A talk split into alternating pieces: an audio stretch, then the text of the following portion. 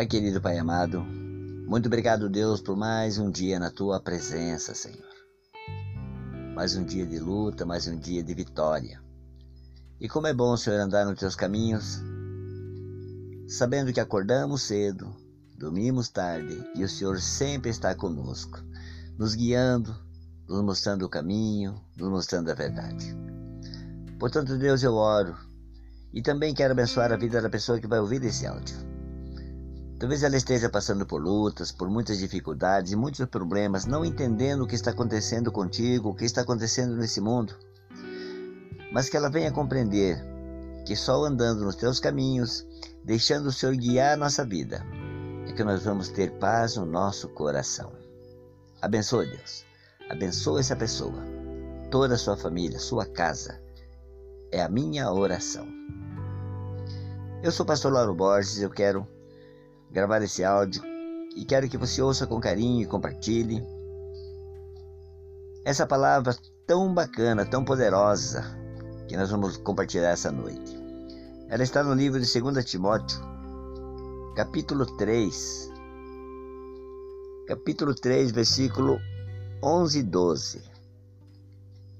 Eu quero ler contigo. As perseguições e os sofrimentos que enfrentei, coisas que me aconteceram em Antioquia, Icônia, Icônio e Listra. Quanta perseguição suportei, mas de todas essas coisas o Senhor me livrou. De fato, todos os que desejam viver piedosamente em Cristo Jesus serão perseguidos. Olha que palavra importante para a nossa vida, para nós se atentarmos. Eu quero contar a história para você que ouve esse áudio de uma menina chamada Perpétua. Ela tinha 22 anos de idade e ela viveu no século 2 depois de Cristo. Sua mãe era cristã e o seu pai era pagão. Morava em Cartago, na Tunísia. Tinha um filho de apenas alguns meses e, quando foi presa, por ordem do imperador Sétimo Severo, o crime dela, ser cristã. Seu pai já era idoso e amava muito. Quando soube da prisão, veio suplicar-lhe que renunciasse à sua fé. Perpétua se recusou. Tentaram convencê-la, ele concedendo alguns favores, aliviaram a sua tortura e trouxeram seu filho. Às vésperas do julgamento, seu pai voltou a visitá-la. Filha minha, tem piedade de meus cabelos brancos. Não me exponha à dor e à vergonha de vê-la morrendo no anfiteatro. Então se jogou-se aos pés da filha e chorou. No momento do, do interrogatório, com a sala de audiência lotada, seu pai correu até a acusada, levando o netinho nos braços. Ele novamente implorou para que Perpétua negasse a sua fé. Até o próprio juiz falou: Tenha piedade de seu pai e de seu filho. Ofereça um sacrifício ao imperador. Respondeu Perpétua: Não posso. Sou cristã. Você é cristã? Sim, sou. Ela foi condenada a ser lançada às feras no dia em que o imperador dava, daria uma festa. Isso não demorou a acontecer. Perpétua foi levada ao suplício juntamente com outros mártires.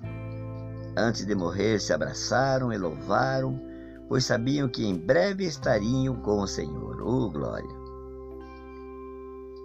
E você, querido leitor, é, ouvinte desse áudio,